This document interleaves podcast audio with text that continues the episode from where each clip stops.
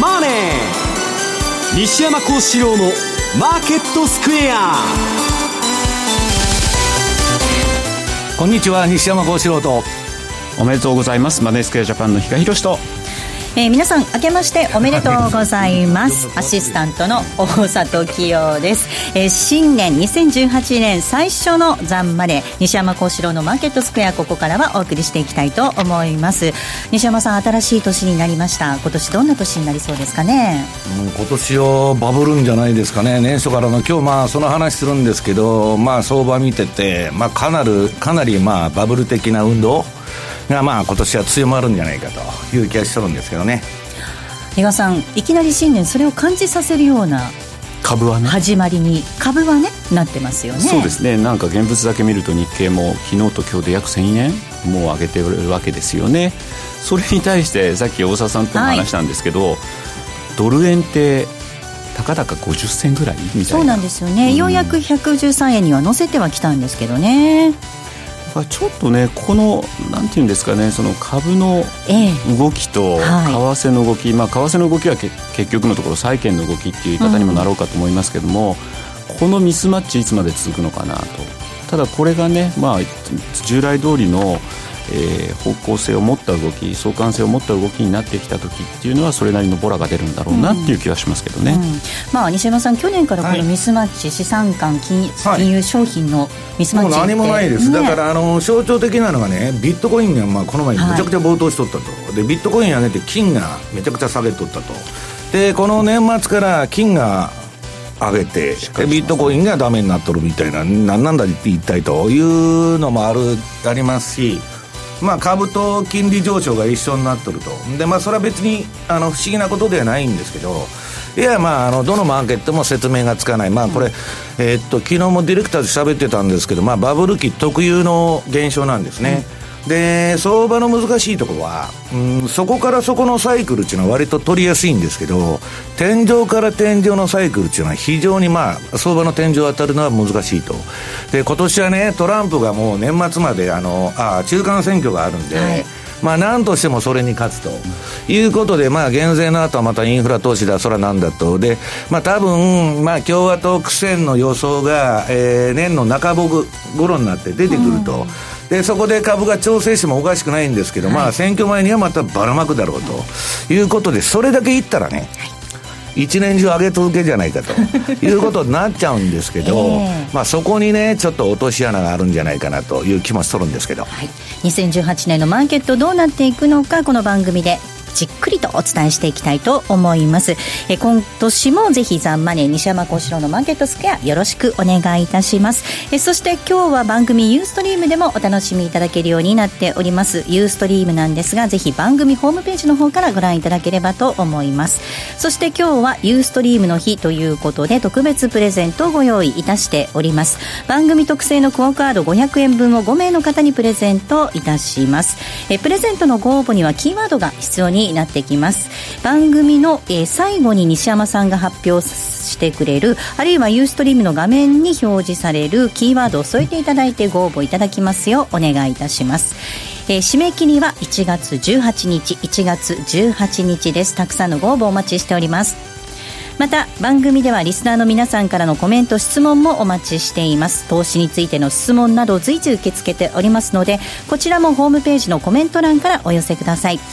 ザ・マネーはリスナーの皆さんの投資を応援していきます。それではこの後午後4時までお付き合いください。この番組はマネースクエアジャパンの提供でお送りします。毎週月曜夕方4時からは毎度相場の福の神10ミニッツ。相場の福の神こと証券アナリスト藤本信之さんが独自の視点で旬な企業をピックアップ。藤本さん次回の放送ではどちらの銘柄をご紹介いただけますか？えー、次はですね東証マザーズ銘柄。ごめんなさい。コマーシャルの時間もう終わりです。詳しくはオンエアを聞いてください。月曜日の夕方4時にお会いしましょう。ほなまた。気になるレースが今すぐ聞ける。ラジオ日経のレース実況をナビダイヤルでお届けします。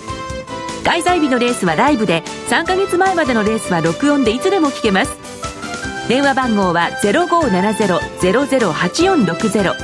0570-008460 0570を走ろうと覚えてください。情報量無料かかるのは通話料のみ。ガイダンスに従ってご利用ください。Today トゥデイズマーケットです。まずは今日のマーケットを振り返っていきましょう。大引けの日経平均株が大幅続伸となりました。え終値、208円20銭高い23,714円53銭でした。高いところでは2時15分に23,730円をつけるところがありました。えトピックス、こちらが16.52ポイントのプラス、1880.34。東証一部の売買高概算で16億8144万株、売買代金3兆140億円でした。東証一部の値上がり銘柄数が1300に対して値下がりが655、変わらずは106銘柄え、6割を超える銘柄が上昇となっています。東証一部の売買代金のランキング、トップが任天堂でした。2位が三菱 UFJ、そして3位にソニー、4位がトヨタ、三井住友が5位に入っています。以下ソフトバンクグループ、みずほ、ファナック、それから SBI、10位にファーストリテイリングが入っています。えー、ファーストリテイリングなんですが、先ほど2017年12月の月次販売動向ということで、国内の既存店売上高発表しました。えー、こちら1年前に比べまして18.1%増、1年前に比べて18.1%増だったということです。えー、月を通して気温が低く、冬物商品の販売が全般的に好調だったほか、年末商戦での来客も多かったということで、客数なんですが、13.5%伸びまして、客単価4%上昇したということです。ファーストリテイリング今日の終値なんですが、400円高の46,840円となっておりました。え続けて為替の動きも確認します。えドル円です。113円の丸1丸2です。そしてユーロ円が136円の4045です。ユーロドル1.2070、あたりでの動きとなっています。えポンド円が153円の3742といった動きとなっています。では、マーケットのポイント、まずは比嘉さんからお願いいたします。はい。はい、えー、まずはもう本当に株、株は強いなというところで、よく、あの、この時期ってびっくり予想みたいなのが出てくるんですけど、みずほ総研さんでしたかね、確かトリプルスリーも夢じゃないみたいなのを一つ挙げてたかと思うんですが、そのトリプルスリーとは、日経の3万円、ニューヨークダウの3万ドル、ビットコインの3万ドルっていうのをですね、なんかトリプルスリーに上げてたんですが、まあ、このペースでいくとですね、ずっと上げ続けたら確かにその3万っていうのも夢じゃないかなというふうに思うんですけど、さりとって大体年間の高低差って、えー、日経の現物だとですね、5000円をちょっと割るぐらい、過去5年の平均で見たときって4800円ぐらいだったんですよ。で、去年の年末の終値が2万2700なんで、単純に5000足してもちょっとその3万っていうのは相当ハードルの高い数字、まあ景気のいい数字っていう言い方はできるのかもしれないんですけど、ちょっとハードルは高いんだろうなという気はしなくもないんですが、まあちょっと本当にね、FX がこれだけ動かないと、株のこの、ボラは羨ましい限り。すごいいい相場じゃないですかね。いや、まあそうなんですよ。株よりよっぽどトレンドが出てるっていう感じですよね。うん、短い足特に。いやいや、日足でも悪くない。あとね、週足でもね、出始めてるのも出てきてるんで、でね、まあちょっと面白いかなと。いうところではあるんですが、まあ、その為替、まあ、アメリカの方がですね、ニューえー、4日、今日で4営業日目になるんですかね、で日本の場合が2営業日目というような感じなんですけども、まあ今年もアメリカ、初っ端に出た ISM の製造業景況指数を見るとですね、また力強い数字でですね、幸先のいいスタート。まあそれを受けてというわけではないんでしょうけど、ニューヨークダウも相変わらずの、えー、右肩上がり相場。ただ、やっぱり為替相場の重しとなってる、ドルの重しとなってるのっていうのが、やっぱり10年債の利回りなんだろうと。その10年債の利回り、なぜにというところでいくと、やはりまだこ今年の利上げ、アメリカ FOMC が、まあ、あの、ドットチャートから見ると3回というふうに言われてましたけど、実際マーケット関係者は2回あればいいんじゃないのというところ、そのギャップがまだ埋めきれてない。ようやく3月の利上げ確率で70%を超えてきたかなというところではあるんですが、じゃあ、あと言われているように6、9というふうにですね、また連続利上げに踏み切れるのか。さらには、まあ、インフレ率がですね、2%接近するということになれば、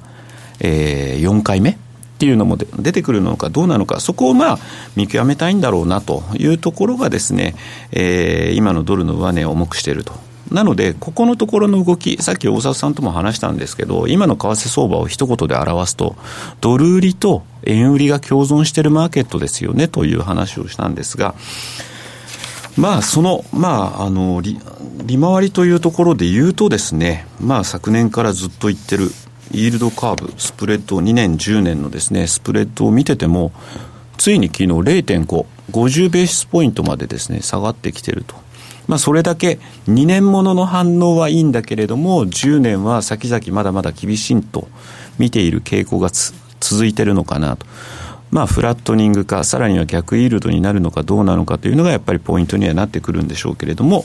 まあ、その中で今日発表される雇用統計というのがありますので、はい、まあ、雇用統計、あの、失業率、NFP はそれほどもう材料視されないでしょうと。はい、まあ、あえて言うんであれば、失業率を見るんであれば、えー、去年ですかね、西山さんがやっぱなんかで言ってたときに、失業率が下がってるうちは大丈夫なんだと。うんうん、上がり始めた時が、やっぱりちょっと警戒をしていかなきゃいけないというところ。底打ちして上がっちゃうっていう。なので、その4.1からまたどう切り返していくのか、うん、まあ、率で見るんだったら、そこが一つちょっと、あの、ポイントになるんでしょうが、まあ、先ほども言った通り、今やっぱりインフレ、ということを考えたときに賃金。はい、そこですね、うん、これがどの程度ですね、うん、まあ、上昇できるのかどうなのか。えー、前月比だと今市場コンセンサスがプラス0.3、えー、前年比だとプラス2.5という数字予想になってるわけなんですが、これがまあ、上抜けられるのかどうなのか、それがもう一段ドル買いにつながる要因でしょうし、さらには来週、消費者物価指数の発表がアメリカで、えー、予定されてますので、そこで、えー、改めてですね、はい、えー、やっぱりインフレ2%の目標に向けてですね、えー、突き進めるのかどうなのか、それが近づけば当然、利上げという部分もですね、あの織り込みが進んで、まあ、ドル買いにつながるのかなというふうに思うので、いずれにしても、今日の、えー、平均時給と、来週のまずは CPI、この数字に注目してみたいなというふうに考えてます。はい賃金が上がって、物の値段も上がってくるのかどうか、ここが本当に重要なポイントになってくると思うんですが、まあ、西山さん、本当に2018年スタートした途端、はい、日経平均株価は2万3000円をすると上抜け、そしてニューヨークダウも2万5000ドル台と、はい、これも外人なんですね、もう年初から私、喋ってても、強気のやつしかいないと、で、まあ、あの西山さん、危機はもう来年ですからと、今年はね、中間選挙までもう突っ走るんだという、まあ、非常に強気の意見が多くて、で、まあ、この9年間、おしめ買いさえしてたら全部儲かったと、はい、で、今年もそれでいくんだという、その話が多いんです。うん、で、これはね、もうバブル期特有の動きに入ってきたなと、まあ、誰も弱気言う人もいないし、はい、もうイケイケどんどんで、えー、なんとかなるだろうと。で、あの、個別のね、その、ファンダメンタル的な分析したはあんまりしょうがないんですよね。買うから上がる、上がるから、うん、えー、買うと。いうですね、運動が続いてるだけと。でね、私はまあ年初の相場見てて何を見てたかというと、えー、年初からあの、ジャンク債が暴騰してですね、はいまあ、あの、不適格のほとんど、まあ、無担保債みたいなもんですよ。まあ、いつ飛んでもおかしくないと。で、これが今のね、世界的なゼロ金利の中で、まあ、もう機関投資家は運用なんですから、えー、買うものがないと、株も割高だと。で、まあそうは言いながら買わなきゃいけないみんな割高な株買って、で、割高な債券買って運用してるんです。それはどうしても機関収益取らなきゃいけないから。で、その中でね、えー、っと、まあ、かなりの出来高を1月2日の日に伴って、まあ、ジャンク債の ETF だとか、あるいは、まあ、あの、店頭の取引聞いてても、もうイールドハンティングだという形になってるんですね。で、これはね、えー、しばらくこれはバブるぞと、うん、もう年初からこんなジャンク債が大商いしとるというのはですね、えー、少なくとも年の前半は、えー、まあこれ、今買われすぎでその反動はあるかもわかりませんけど、はい、大崩れはしないだろうというふうに見てるんです。うん、で、私はなんでそんなジャンク債みたいにね、皆さんそんなもんの価格ほとんど見てないと思いますけど、要するに株なんか、その下がるわけがないと。なぜならジャンク債が先に売られるんです。うんその、流動性のないもの、危ないもの、それからファンドっていうのは手じまいますから、そうするとジャンク債が買われて買いトレンドが出るかっていうのは動きになっとるときにですね、株が下がるわけないと。で、案の定薄商いの中株だけスルスルスルスルいっとるんです。で、まあこの今の年初の上げ方っていうのはまあちょっとやりすぎというかですね、ほとんど根拠がない。えー、為替が2円も円高になってんのになんで日経平均こんな上げてるんだと。あの、さっき比嘉さんが言われたように相関関係なんか何にもないんです。上がるから買う、買うから上がると。それだけで相場やってると。いうのがですね、えー、今年いっぱい続いてもおかしくないと。今年いっぱい続いてもおかしくない。おかしくないんだけど、うん、まあそうは言ってね、そんな景気のいいことばっかり言って、私も30年もあのやってますから、年初からそういう予想が出てくると逆に危ないんです。みんなの予想がですね、一方向に傾いて、ポジションが一方向に傾くと非常にやばいということで、えー、警戒はしてるんですけどね。えー、っと、あのー、ちょうどラリーのあの、年間予測がちょ、あの、やっとできましてですね。はいで、見てたんですけど、彼はまあ今年オーストラリアに旅行に行きたいと。4月までにって言うとんですよ。なんで4月までなんか、なのかなと。したら、4月までは株が高いと。で、それ以降行くと、えー、トレーダーの機嫌が悪くなって、旅行が、あしょうもなくなると。だから4月までにオーストラリアに行くと。雰囲気のいいはいはいはい。みんなの気分のいい時に行きたいと。まあだから、まあそういう意味では前半はね、えー、そこそこ、まあ、えー、まあバブルの去年の続き。で、為替はね、えー、っと、なんかもう株だけ上がって、為替動かない動かないっていう話ばっかりなんですけど、えー、っと、私があの、やってる標準偏差ボラテリティのモデル、このフレームを通すと、こんないい相場はなかったと。年末からこの年初にかけて、ほとんどのクロス円の通貨ペアで、買いトレンドが出てて、すんごい綺麗なですね、1シグマの上でずっと相場がプラス1シグマの上で推移するというですね、えー、トレンドが出てて、全然悪くない。で、日足も4時間もですね、えー、非常に安定した動きをしているということで、まあ、あの、年末のレポートに今の相場は、まあ、先ほど言われてますけど、えー、っと、円安と、あ、円安とドル安が共存しとる相場だと。で、従ってその心は何かって言ったら、クロス円やっとりゃいいんだと。そうですね。ええ。で、まあ、あの、原油もですね、上がったりして、私、あの、このところカナダとか、そういうものを、まあ、かなり頻繁にやっとるんですけど、まあ、非常に、えっと、為替相場、今いい相場だなという気がしてるんですけどね。あの、12月、まあ、年、えーと、去年末まで、ちょっとこうね、為替あまり動かない感じっていうのがありましたけど、1月に入ると相場反転するっていうお話もありましたけどあのね、私のとこにはね、うん、そのこの2018年の予測と称するレポートをいろんな人たちが書いた人が送ってきたり、まあ、あの大手の金融機関のレポートとか届くんですけど、まあ、日本のは何言ってるかあんまり知りませんけど、うんはい、あの、えっとね、うんと、どのそのファンドのレポートとか金融機関のレポート見ても、全部横ばいなんです。為替は。うん。うん、年の半ばまでは少なくとも。みんな横ばい。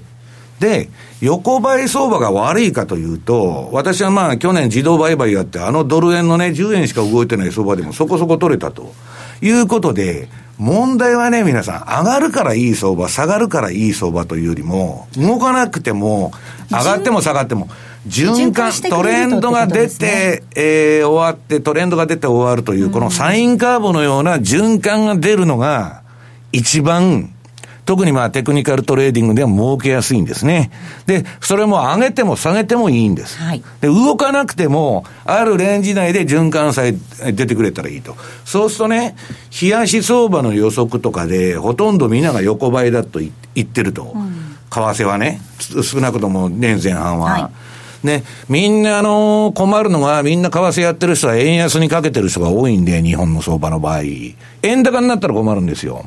で、円高リスクっていうのは、あんまりね、前半はないだろうと見てるの。今のところ、ほとんどの人が。うん、そうするとね、まあ、ドル円、こんなレンジで、私も、まあ、180日先までの予測を出して、まあレ、レポートに年初から書いたんですけど、ほとんど動いてねえじゃねえかと。もう、ほとんどよ横なんですよ。はいで、その中で、まあ、あの、去年の相場のようにそこそこのレンジ感を持った中で循環が出てくれたら、それはそれで悪くないと。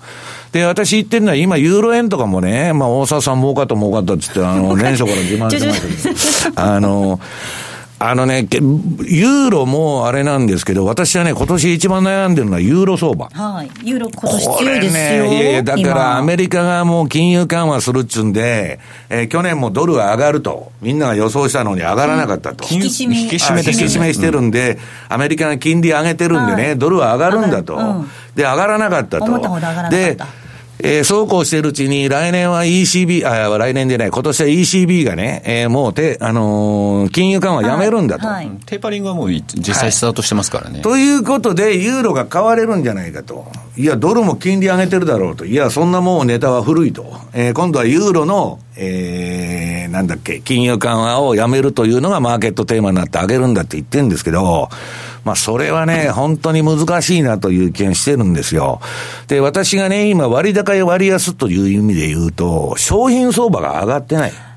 ずっと。でもなんか一部商品結構上がってたりとか高値つけてきたり上がってるとかどうが上がってるい。やここ最近の動きで、はい、なもんね何の値段見ても、えっ、ー、と去年も一昨年も大して変わらないんですよ商品相場は。う、ね、うん、うん、だからそこのところでね、仮に少しインフレ的な動きが出ればね、今のカナダとか5ドルとかそんなのが動いてもおかしくないし、で、まあ循環から言ったら去年から見てると、あの、アングロサクソン通貨が非常にいいんで、はいはい、えー、それをちょっとまあ中心で手掛けようかなと思ってるんですけど、今日ね、ユーストなんで、えー、早速ちょっと白のカナダドルの、あ、原油とカナダドル。見ちゃいます、えー、こっちで、うん、6ページが原油。はい。これね、あの、ユンスト見てる皆さん、あの、これ原油のチャート見ていただいたら、まあ番組資料も上がってると思うんですけど、えー、ホームページに。あ、いや、多分あここで出てるから。あ、そうか。ユーストの画面で、あの、確認していただきたいんですけどね。はい、この原油の動きを見ると、えー、っと、これ原油っていうのはすごいトレンドが出る商品なんです、はい、これ冷やしで、はい、今、買いトレンドが出てますね。で、これね、あのえっと、チャートのローソク足が赤になったら買いなんです、ずっと買いトレンド相場。はい、で、黄色になったら売りトレンドで、はい、で、まあ、標準偏差とか ADX が乗ってるんですけど、すごくいい相場で、うん、で、これも昨年末のレポートに書いたんですけど、まあ、原油がトレンド持ったと。はい、で、原油がトレンド持つんなら当然カナダやろうと。いうことで、カナダも、えー、次の7ページですか、えー、すごくこれいい、あの、トレンドが今出てるんです。で、これ、あの、最新じゃなくてですね、私はまあブログに最新のチャートを載せてきたんですけど、またそこから上がってきたと。いうことで、これカナダに関わらずね、今黒線が、全部冷やしでこういう形になってる、うん、何が悪い相場だと、うん、こんな最高な相場はないじゃないかと、うん、でむしろ株の方がね、トレンド状態は気迷いなんです。ちょっとニューヨークダウ見ても何見ても。気迷いですか？うん。あの ADX が上がりかけてますんで、これからわっといくかもわからないんですけど、標準偏差見てるとなん、なん、なんだか、あの、わからない相場だなという意味で、私はむしろ、今の、今の時点で言うと株の方がやりにくいと。うん為替はもう最高の相場やってるという形なんですけどね、うん、はい、ぜひチャートを確認しながら、今年もですね、トレードを皆さんしていただければと思います。ここまではトゥレーズマーケットをお送りしました。高山緑星の株教室第30号は2018年に活躍が期待できるテンバガーお年玉候補株を厳選します。好評発売中。DVD60 分価格は税込8640円。別途送料をいただきます。お申し込みは0335954730ラジオ日経通販ショップサウンロードまたはラジオ日経ネットショップサウンロードまで。もしもし金曜日の夕方4時20分からって空いてる？何？随分半端な時間だけど。うわデートの誘いかな？何？いや、じらすなよあのね、B コミさんがね。え ?B コミさん？そう、銘柄をたっぷり紹介。システムトレードについても解説してくれるんだって。って、ば、せんか？坂本慎太郎のデイトレオンライン。金曜夕方4時20分からお送りします。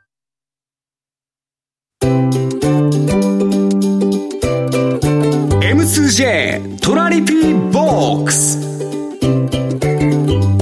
トラップリピートトラップリピート僕の名前はトラリピート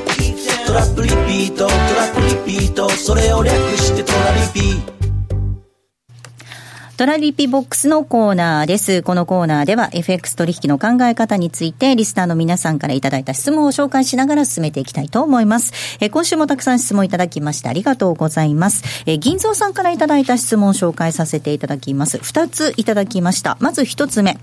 えー、オバマ政権の2009年から2016年までのニューヨークダウの年率は10.7%の上昇。ちなみに6年間の上昇率は126%でした。トランプ政権1年目、2017年のニューヨークダウの年率24.4%の上昇。株の上昇率年24%。信じられません。私の FX の収益の年率よりもずっといいです。FX をしないでニューヨークダウ株価指数買っておけばよかったと思いました。えー、皆さんの FX の年率はニューヨークダウの年率よりも良かったですか？というふうに質問、まず一つ目いただいておりますが。で、二つ目なんです二つ目はですね、アメリカの減税法案の影響で、えー、米株の利食い、アメリカ株の利食いが2016年下期の分が2017年の1月に出てきて、去年の話ですね、うん、1月のアメリカ株は難聴だろうと言われていました。えー、西山さんは2018年は、えー、冷やしのトレンドは追いかけていないで、追いかけないで、1時間足や4時間足で細かくトレードすると言っていました。えー、まだ冷やしのトレンドを追いかけられると思うのですが、なぜ冷やしではトレードをしないのでしょうか？じゃあそっちから行きましょうか。はい、今先ほど言いましたようにね、今あの、クロス円相場は全部冷やしで買いトレンドの素晴らしい相場になってて、それはもう乗ってるんです。私はね、あの、自分で乗れないことがあるんで、まあ自動売買で勝手にトレンドが出たら買うようになってるんで、まあ自然的に乗っちゃうんですけど、まあそれはともかく、あの、えっと、為替先ほど言ったように、今素晴らしいトレンドが出てるんですけど、えっと、アメリカがね、えー、景気いいとこんだけ、で、景気いいって言っとるのに金利上がらないんですよ。これがまた不思議なことなんですよ。うん、長期金利全然上がらないと。で、短期だけ上がって、えー、比嘉さんが今日資料持ってきてますけど、10年2年の国債のスプリットがどんどん、えー、縮小したと。これはもう気持ち悪いような、えー、ことなんですね、本来。これだけ景気いいと。盤石だと、世界同時株高、景気回復って言っとんのにですね、金利上がらないんですよ。で、こんなバカなことはないんですけど、まあそう言いながら金利上がらないということで、えー、ドルが買われないと。ドル円っていうのはアメリカの米国債と連動してますんで、全然上がらないと。かといってね、じゃあアメリカ今年も金利上げてきて言っとるんだから、それはじゃあ、円高になるのかって言ったら、ドル安になるのかって言ったら、それも限界があるだろうと。そうするとね、動かないようになってるの。上値も重い、下値も硬いと。はいはい、そうすると、冷やしで動かなくても、うん4時間とか1時間ではトレンドが頻繁に出てんですね、去年も。決して去年は為替相場っていうのはみんな動かない動かないって言うんですけど、私的には悪い相場じゃなかった。むしろむちゃくちゃ動いて良くない年っていうのもあるんです。うまく乗れなかったと、はい、それに。で、まあそういう意味ではそんなに悪い相場じゃないんですけど、少なくともね、今年も、まああのー、レンジ相場が続くとなれば、収益機会という意味で、冷やしでそんなトレンドが出ないということですから、そしたら短いのでやるしかないと。でね、やってる金額が違うかもわかりませんけど、私より、あの、大沢さんの方がパフォーマンスがいいと。これはどういうことだと。いや、投資元本ね、いや、私が大沢さんと同じ運用したら、あの、お客さんに怒られますから、はい、あの、あれなんですけど、我々手堅く回していかないとダメなんで、あれなんですけど、結局ね、短いのでやってる人が、去年ね、いろいろセミナー回ってもお客さんから言われたんですけど、みんなまあ4時間以下。4時間から15分ぐらいまでのそのトレード、まあ、短い人は1分とかいう人がいましたけど、そういう人の方が、えっと、細かい利益を積み重ねてね、結局パフォーマンスが上なんですよ。で、冷やしでね、待てと暮らせとトレンドが出ないと。はい、いうことになっちゃうと、あれだなと。で、えっと、株で言いますとですね、株も上がったからいいという、その、ことじゃなくて、えー、去年一番いい、えー、株はインデックスも含めてですよ。はいアップル株だったんです、うん、アップル株はとにかく冷やしか、まあ4時間でもね、6時間でも8時間でも1時間でも、もうトレンドが出まくりで、まあうねるような相場をやってくれたんです。で、そういうそのものっていうのは、まあ収益機会が数限りない。で、まあその、えっと、結局取引手法をね、えー、短期化するっていうのはどういうことかっていうと、私去年のレポートに書いたんですけど、株っていうのは皆さんどういう商品かというと、バーンと暴落すると。何年かに1回。まあ10年ぐらい、10年に1回ぐらい暴落して、バーンとビッグス指数がね、えー、っと、リーマンショック、まあいわゆる2008年の金融危機の時は90ぐらいまで上がった。今10割ってますけど、10, 10割ったりうんしてるレベルですけど、そうするとね、そこが大きな買い場なんですよ。2000、えー、2000年の IT バブルの時もビッグ指数が50ぐらいいったと。で、ビックスがわーんと上がって、そこからずっと下がってくる過程。株というのは皆さんね、ボラティリティ、要するに相場の変動率が天井を打ってピークアウトして低下していく過程で、わーっと上がっていく商品。で、この方が言われてるニューヨークダウがね、そのまあ9年連続上がっとるわけですけど、で、えー、どういうことかというと、ビックス指数が2000、えー、8年にピークをつけて、そこから変動率が下がってる間はずっと上がるんです。うん、失業率が下がってる間も株は、米株はずっと上がるんです。で、今、9年間下がり続けてるんです。それまでに何何回かチャイナショックとかね、うんぬんで上がったとこはあるといえ、えー、ずっと下がりまくり。で、この2008年以降にビックスがバーンと跳ね上がって落ちてくるという、まあ株の買い場がですね、3回あったんです。はい、ところが今や、もう買い場はないと。うん、ないというかもう、ビックス指数、その株の SP500 のインデックスのオプションのボラティリティが上がらなくなった。はい、もうファンドがもう毎月のように売ってますから。えー、で、そうすると買い場は来ないんですね。うん。買い場は来ないんだけど、バブルっていうのはね、えー、その最後が一番よく上がるんですよ、相場っていうのは。うん、で、じりじりじりじり株が上がってるうちは安心なんです。うんじりじりじりじり上がってるうちは安心なんですけど、ローソク足で言うと、相場の最後ってね、月足見てても週、週足見てても、一本の足が長くなってくるんです。だんだん長くなる。上がれば上がるほど。えー、ローソクの幅が上がって、あの、IT バブルの時もそうですけど、わーっと上がる。そうするとね、ちょっと気持ち悪いなと思うのは、今日経にしろ一本の足が長いでしょ ?700 円高とか800円高とかね。これは良くないんです。株にとって上がったからっつって、世間的には、お株が上がっとる景気いいぞって言ってんですけど、私的には最悪の現象なんです。株買ってたとしたら。あ、これ走り出したぞと。で、走り出すとね、そこが天井とは言いませんよ。目先どっかで天井打っちゃって、ちょっと1、2月調整するかもわかんないし、じりじり上がってるうちは安心なんですけど、だから、あの、いずれにしてもね、今年の相場っていうのは、この、えー、買うから上がる、上がるから買うというバブル環境の中で、えー、極めてディフェンシブに行きたいと。それは年末の特番でも言ったんですけど、そうすると、ポジションをね、私はまあ自分の個人的なことで言っちゃうと、はい、いつもの年より運用金額をかなり減らすと。うん、うん、それと、えー、なんだ、えー、取引タイムフレームの短期化。はいはい、とにかく短い足でやっていこうという二つをね、えー、やってるんで、うまくいけばいくほど私は嫌な感じがしてくるんです。去年、米株なんかむちゃくちゃ儲かったの。で、米株であんな綺麗なトレンドが出るっていうのはめったにないんです。はい、それが起こったと。で、みんな調子に乗ってるでしょ で、大損というのは必ず大儲けした次の年にやってくると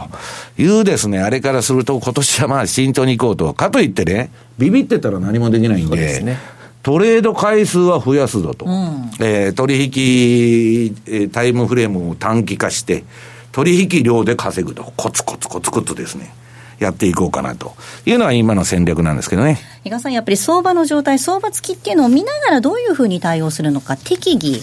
決めていけばっていうところですかね。そのためにもだからちゃんとチャートを見るっていうことも、もう癖をつけていただくと、うん、もうこれずっと言ってることですよね、はい、それも大事でしょうし、あと、昨年末かな、西山さんと話してて、最近のこういうバブルになってきちゃうと、例えば少しこう調整で押しが入ったときに、すかさず押し目買いが入ってきて、はい。えー、なかなかそこがね、またあの調整がきれいに入らないとい。うのもですね、今年の相場を難しくする原因になるんじゃないかなっていうのを話したのを今横で聞いてて思い出したんですけどね。はい、ここまではトラリピボックスのコーナーをお送りしました。あの会社の社長の秘密、ついに明らかにの巻。ねえねえ知ってる？あの会社の社長って実は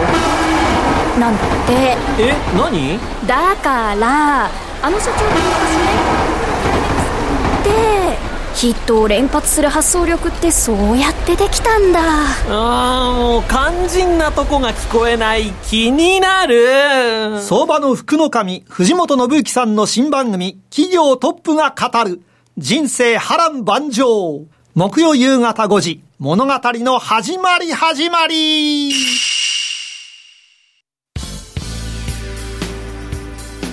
浜田節子です。鎌田新一です。投資という冒険をもっと素敵にするためにマーケットのプロを招いてお送りする「ゴーゴージャングルマーケット」は毎週金曜午後4時から。お聞き逃しなく。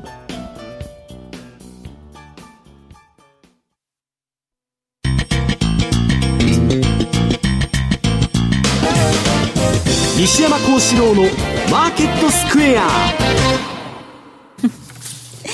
あ、このコーナーではマーケットの見方について西山さんにいろいろな角度で教えていただきます。今日のテーマです。テクニカルで見る今年の相場の攻め方です。これはもう、あの、本当に分かりやすい、あの、チャートを持ってきましたんで、まず、あの、1ページ目のドル円の月足。はい。これはあの、私がやってる標準偏差ボラテリティトレードモデルということで、まあこれもうトレンドが出ると、一番下段のとこにあの赤くなってる時が、とこが買いトレンド。で、黄色が売りトレンドなんです。で、まあトレンドが出ると、ローソク足の色も赤とか黄色に変身すると、い、うことで、これね、面白いんですけど、ドル円月足、長いタームで見ると、えー、これもう何年だ ?2014 年に、買いトレンドが一回あって、それ以来トレンドが出てない。月足ではねだから、去年の相場もレンジって当たり前なんです。アベノミクス相場はこの125円で天井を打ったんです。ドル円の動きは。で、そっからは、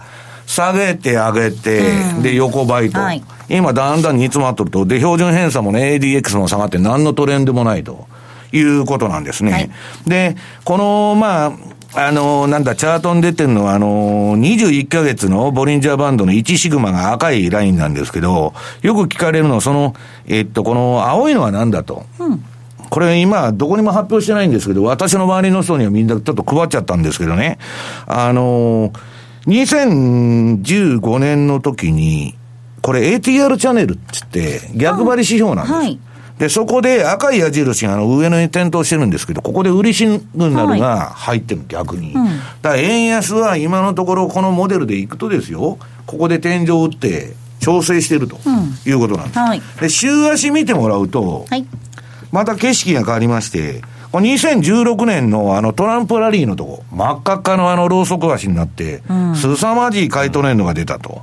で、その後、その後、あの、ATR チャンネルで売りシグナルが入りまして、はい。で、そこで天井打っちゃうと。はい。で、その後はずーっとこれ週足で、比嘉さん何のトレンドもないでしょ？うだうだした相場ですよね。ADX も標準偏差もうだうだ、えー下げまくっとると。まあ、何にも動かなくて当たり前なんです。はいここで見でるとね1年分のエネルギーをつく使っちゃったんです。あの、一昨年の11、12月のトランプラリーで。で、じゃあ、冷やしどうかと。はい。冷やしは去年悪くないっていうのはね、うん悪くないこれ買いトレンドと売りトレンドが交互に来てるでしょ、う全然悪くない相場だったたくさんありましたね。うん10円しか幅はなかったんだけど、んその相場のうねりが出まして、サインカーブのような。で、それでもね、私的に言いましたら、この人だとはしょうもないという感じなんです。はいで、ところがですよ、先ほどのあの質問に、まあ、はい共闘する問題なんですけど、4時間。4時間足です。これ綺麗じゃないですか。これちょっとあの古いチャートなんであれなんですけど、古いっていうかあの1日ぐらい前のあれなんで、もうトレンドが明確じゃないですか。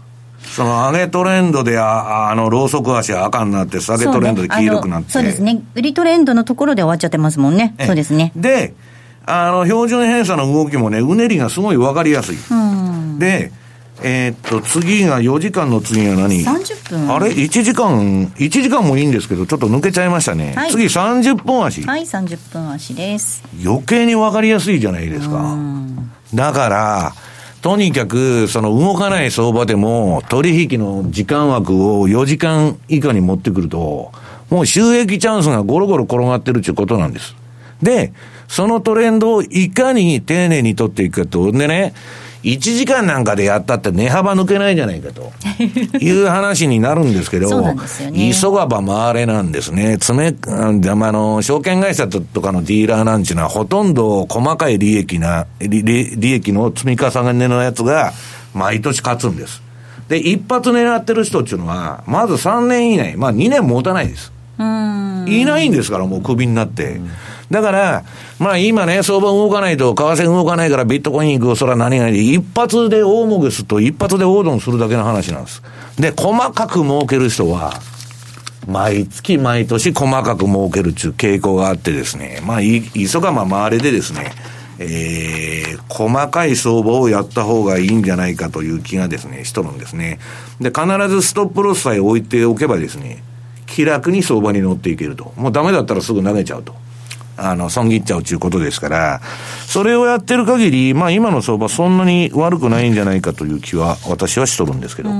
こつこつ積み上げていくっていうことですよね。あんまりドカーンと言ってもね、確かにね。負ける時も大きくなっちゃいそうですもんね。ドカンっていうのはね、あの、損のコントロールは皆さん相場っていうのはできるんですよ。自分で損切りしたらいいんだから。だけど今年ね、例えば原油が暴騰するとか、えー、あるいは去年あんなビットコインが上がるとか、誰も予想してないことじゃないですか。で、それはね、利益っていうのは天から降ってくるんです。たまたま、大儲けしましたというだけであって、最初からね、そんな1000%の値上がりとか2000%の値上がりを狙って、相場やってたらですね、これはもうまさに超反爆地になっちゃうんです。で、そういう相場でいい目にあったらですね、必ず相場からしっぺ返しを食らうと。うん、あぶく銭ですから。だから、まあ、丁寧な相場をね、今年やっていけば、為替もそんなに悪くないんじゃないかと。ただ、予想しちゃうとね、まあ、ドル円なんかは横ばいになっちゃうというのはもう、先ほど言ったように、金利はそんな上がらないと、かといって下げるような相場でもないだろうということになるとね、まあ動きにくいのかなと。で、株は、まあアメリカの PR でも20倍超えてるわけですから。少し割ってきたかな。ええー、まあまあ、だいたい20倍近辺でしょ、うん、そうするとなんか煮え切らないですね。長期投資には行きにくいと。PR から見て。で、かといって下げる相場でもないと。うん、そうすると、予想外に上がらなくてうだうだする可能性もあるんですね、こういう環境って。だから私はね、まあ、相場で儲けるというよりも、今年はもうテクニカルでね、相場についていくと。まあ、そっちの方が成績がいいんじゃないかと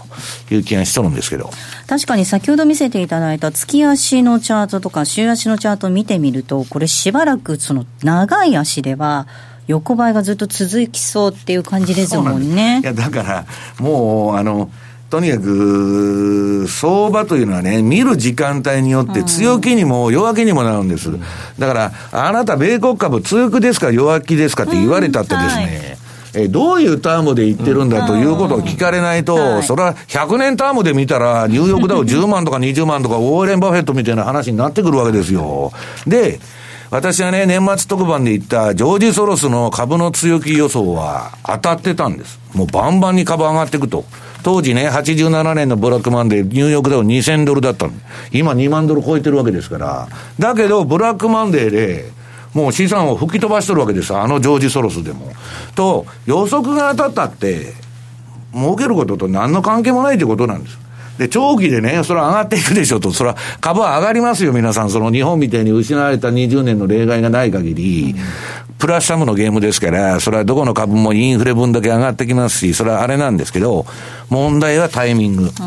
まあ、タイミングが相場は全てかなという気がしとるんですけどね。比嘉さん、例えば私なんかは、1時間を、えー、ベースに取引をしていて、で、そうすると大体値幅が20銭取れると、例えばドル円で、うん、まあいいかなぐらいでずっと取引してるんですよ。まあただ FX ということなので、もう少し大きく取りたいなっていう時もあるんですけど。それを思うと 損になるんですよ。うん、爪伸ばすって言うんですけどね、それ。爪伸ばす。えー、あとはでもあれじゃないですか、その、例えば大沢さん、仕事だとか、そういうライフスタイルあるわけじゃないですか。はいそれでちゃんと見れる時間帯と、やっぱりちょっともう、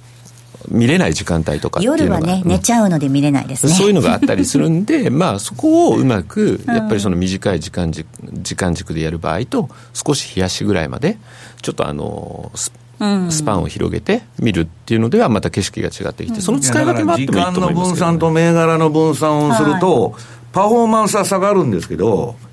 安定するんです、パフォーマンスが。大きな落ち込みはなくなると。うんだから、どこを狙うのかと、はい、いうことなんです。だから、一発でやったら、一発でね、もう全財産を何かに投入すると。で、たまたま当たったらそれは儲かるし、えー、全部なくなりましたということにもなるわけですよ。だからリスクとリターンっていうのはね、皆さん同じなんです。うん、ハイリスク、ローリターンとか、なことないんです。ない、ない、んです。ないんです。だから自分の懐具合の余裕資金の中でどう運用してる、していくかっていうのは最初に決めてですね、えー、やらないと、で、それで、その規律の中でやっていくということを守らないとですね、もうフィーリングでやってですね、あ一発いったれというようなことをやってるとですね、まあほとんど長期にわたって相場を続けることはできないということなんですね。あの、あと最近のずっと傾向だと思うんですけど、まあニューヨーク時間っていうのが本当に為替が大きく動きますよね。東京に比べると。まあヨーロッパでも動くし、ニューヨークが。昼休みってよく西山さん言うじゃないですか。いや、だからニューヨークのね、値上がり見て、朝一発やるでしょ、15分ぐらい、もうそれで終わりなんですよ、極端なこと言うと。東京ではね。はい、ねえー、FRB は世界の中央銀行だし、ニューヨークは世界の市場の中心なんですよ、やっぱり。やっぱりニューヨークなんです、ね、まあ、為替はロンドンがね、えー、メインのマーケットなんですけど、それはまあ、アングラマネーがロンドンはバンバン入ってますから、あれなんですけど、まあ、まあ皆さん、あの、比嘉さんが言ってるようにね、なじゃあ夜寝ないでやってて健康害してもしょうがないんで、そこもリスクリターンなんですよ。うんね、夜寝ないでやって、リスク取って、すごい儲かったと。だけど健康害して入院してるっていうんじゃ話にならないと。元も子もない。ええ、いうことなんですね。はいちなみにバイロン・ウィンの予想。びっくり重大予想っていう割にはですねびっくりするほどのものを言ってないんですよね。しばらくドル高の展開で。ユーロドルは1.10ドルまでユーロ安ドル高。ドル円も120円までドル高円安、なんかそんなにびっくりするような数値でもないですよね。いや、だからもうこれね、テールリスクのことをびっくり予想ってテールリスクなんですよ。今年、まあ起こらないだろうけど、起こったらすごい市場に影響を与えますよと。だけどね、もうこういうバブってくると、みんなこういうぼやーっとした予測ばっかりになってたら、大した面白くもなんともないと、それはビットコインね、300万になったって何も、今誰も驚きませんよ、そんなもん。だからまあ、あの、それだけですね、大雑把な、えー、予想が増えてるんです、今。はい。ここまではマーケットスクエアのコーナーお届けしました。M2J マーケット投資戦略。えそれでは来週に向けての投資戦略伺っていきたいと思います。比嘉さんお願いいたします。はい。珍しくじゃあちょっとユーロかなと思ってましてはい、はい、で今ちょうどですね目の前の PC にユーロ円の週足。はい。しかもボリンジャーバンドじゃない。13、21の移動平均を使ったやつ、昔西山さんがね、13、21のね、バンドで、っていうのでね、ちょっとふと思い出したんで、見てたら、あ結構これ週足あのよく仕事でねもう見れないんだよっていう人 とかいるとあでもこれ1321のバンドでの上にあれば買いのトレンド、うん、しかもそれが標準偏差ボラティリティで今の状況を確認して今ちょっとユーロ円上がってるんでそれだったらまだ買いのトレンド続きそうだし、ユーロドルは一方で標準偏差ボラティリティ下がってるんで、うん、まあ13、21のバンドの上にいるんですけど、少しここから1.20、1.25、うん、この辺で、これまでの1.15、1.20から少しバンドを上に上げる。そういう感じで少しあのスライドして見てみると面白いなんか絵があの描けるんじゃないかなと思ってて今一番力強いのがその中でもユーロかなということで取り上げました。はい。えー、投資戦略お届けしました。さてでは最後に西山さんからキーワードお願いいたします、はい、えー、キーワードはですねスタートダッシュです。スタートダッシュ。はい、えー、今週のキーワードスタートダッシュです。こちらを添えていただいてご応募いただきますようお願いいたします。皆さんのご応募お待ちしております、えー、ではそろそろお別れの時間です。今日ここまでの相手は西山幸四郎とマネースクエアジャパン比嘉宏と大里清でした。さようならこの番組はマネースクエアジャパンの提供でお送りしました。